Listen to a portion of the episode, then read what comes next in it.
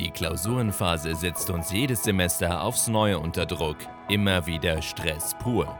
Doch auch in diesen dunklen Zeiten ist der Studentenfunk für euch da und unterstützt euch sieben Tage lang mit Tipps, mit denen diese stressige Zeit etwas entspannter ablaufen kann.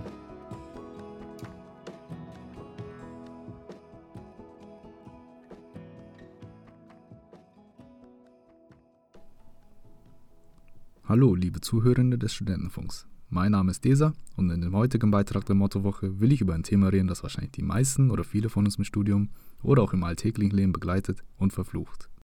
Denn heute geht es um die altbekannte Prokrastination oder auch anders genannt das Aufschieben. Viele von uns werden es wohl kennen. Die Klausuren stehen an und man weiß ganz genau, dass man genug Zeit hätte, für diese zu lernen. Aber wie es halt in der Prokrastination so ist, lernt man erst drei oder vier schlaflose Tage davor. Und das gleiche ist auch bei Hausarbeiten. Das Thema der Seminararbeit steht seit mehreren Monaten fest und wie es üblicherweise so abläuft, fängt man erst eine Woche vor dem Abgabetermin an. Aufschieben ist nervig, wir bereuen es im Nachhinein, aber machen es immer wieder. Aber was versteht man nun unter Prokrastination? Ist das einfach Faulheit oder fehlende Motivation? Warum schieben wir Dinge auf? Und ganz wichtig, welche Tipps und Tricks gibt es, um Prokrastination zu vermeiden? Diese Fragen werde ich heute für euch beantworten. Prokrastination kommt aus dem Lateinischen procrastinare und bedeutet aufschieben. In der Wissenschaft ist Prokrastination die Bezeichnung für pathologisches Aufschieben. In der Psychologie wird das nicht als Krankheit eingestuft, aber Experten sehen das Aufschieben als durchaus behandlungsbedürftig an. Immerhin ist das ein Verhalten, welches Menschen im Leben beeinflusst und wirklich benachteiligen kann. In diesem Beitrag will ich aber über das alltägliche Aufschieben reden, das die meisten von uns kennen und auch selber erfahren. Prokrastination fängt da an, wo Motivation fehlt. Witzigerweise ist es aber in vielen Fällen auch so, dass man eine Aufgabe vor sich hat, aber diese aufschiebt und stattdessen eine andere Aufgabe erledigt. Ein ganz gutes Beispiel wäre das Aufräumen statt dem Lernen. Statt fleißig für die Uni zu lernen und sich für die bevorstehende Klausur vorzubereiten, hat man plötzlich Lust und ganz viel Motivation, das eigene Zimmer aufzuräumen. Weil das geht recht schnell. Man weiß ganz genau, was man macht. Und ganz ausschlaggebend, man sieht direkt im Nachhinein seinen Erfolg. Und zwar ein sauberes und ordentliches Zimmer. Und da kommen wir auch zu den ersten Punkten, warum wir prokrastinieren, beziehungsweise warum wir Dinge aufschieben. Denn es ist oft so, dass wir Aufgaben oder Dinge eher erledigen, die im Anschluss der Tätigkeit eine Art Belohnung hergeben. In diesem Fall war es das aufgeräumte Zimmer. Der weitere Punkt ist der Zeitaufwand, der eine Aufgabe mit sich bringt. So ist das Zimmeraufräumen schneller erledigt, als 120 Folien auswendig zu lernen. Wir machen also lieber Aufgaben, die schneller zu erledigen sind, als Aufgaben, die länger brauchen. Weitere Ursachen für das Aufschieben sind Angstgefühle, Oft sind es Versagensängste, die bei der Prokrastination eine große Rolle spielen. Man schiebt das Lernen auf, weil die Angst besteht, es nicht zu schaffen oder es nicht zu verstehen und dementsprechend die Klausur nicht besteht. Also Dinge, die mit einem schlechten oder unangenehmen Gefühl verbunden sind, werden oft aufgeschoben. Eine letzte Ursache für Prokrastination, die ich nennen will, ist die Unklarheit oder besser gesagt das Fehlen einer Ordnung bzw. einer Struktur. Man würde sich in vielen Aufgaben leichter heranwagen, wenn man weiß, was ganz genau zu tun ist, was einem erwartet und wo man anfangen kann.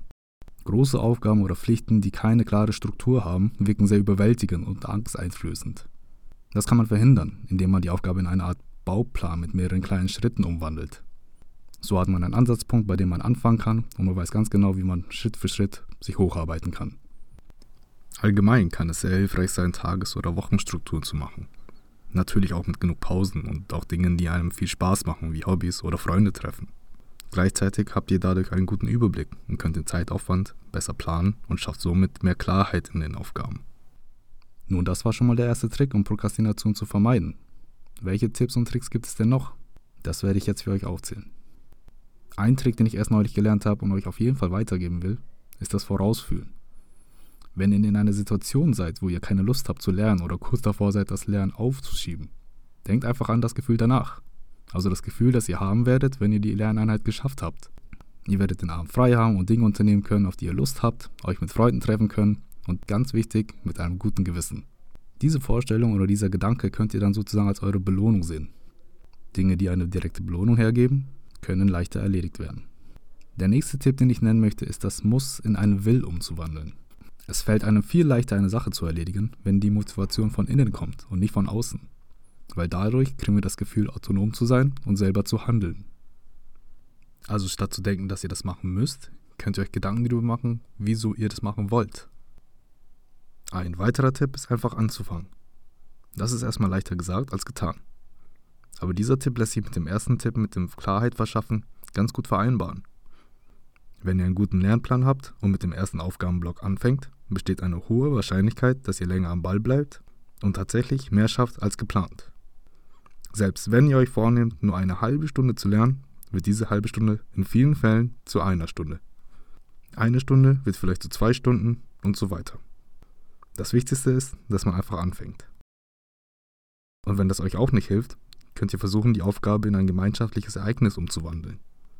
Bedeutet, wenn wir beispielsweise keine Lust haben, zum Sport zu gehen oder in die Bibliothek zu gehen, dann holt euch einfach Freunde dazu. Weil dadurch fühlt ihr euch mit dem Stressgefühl nicht mehr allein und könnt gemeinsam die Aufgabe erledigen. Dazu kommt noch, dass es einem schwerer fällt, Freunde abzusagen.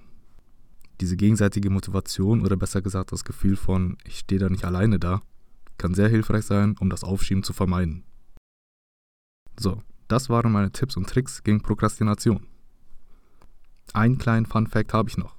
Prokrastination hat nicht nur negative Folgen.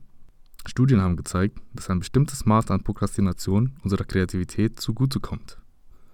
Heißt, wenn wir für unsere Arbeit intrinsisch motiviert sind, also Spaß und Interesse haben, dann kann Prokrastination in kreativen Bereichen ganz hilfreich sein. Ja, das war's jetzt mit dem Aufschieben.